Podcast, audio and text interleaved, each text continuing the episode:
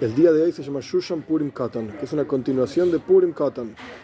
Ahora bien, el Ramor, Moishe les escribe sus notas al Shulchan Aruch, al código de ley judía, que en este día, Purim Katan y Shushan Purim Katan, 14 de Adar Rishon, el primer Adar, y 15 del primer Adar, hay que estar alegre.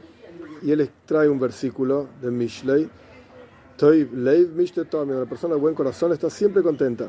Ahora bien, ¿por qué elige Moishe Serles escribirnos que hay que estar siempre alegre en un día común? Aparentemente debería escribir en Simchas Toira, Sukkot, alguna fiesta especial, que hay que estar alegre, la alegría de la Torah, etc. ¿Por qué en un día relativamente común como Purim Katan y Shushan Purim Katan? Y la idea es, justamente esa es la enseñanza. No solamente hay que estar alegres en días en que la Torah nos manda a estar alegres como la alegría de la Torah, sino que hay que estar alegres absolutamente todos los días del año.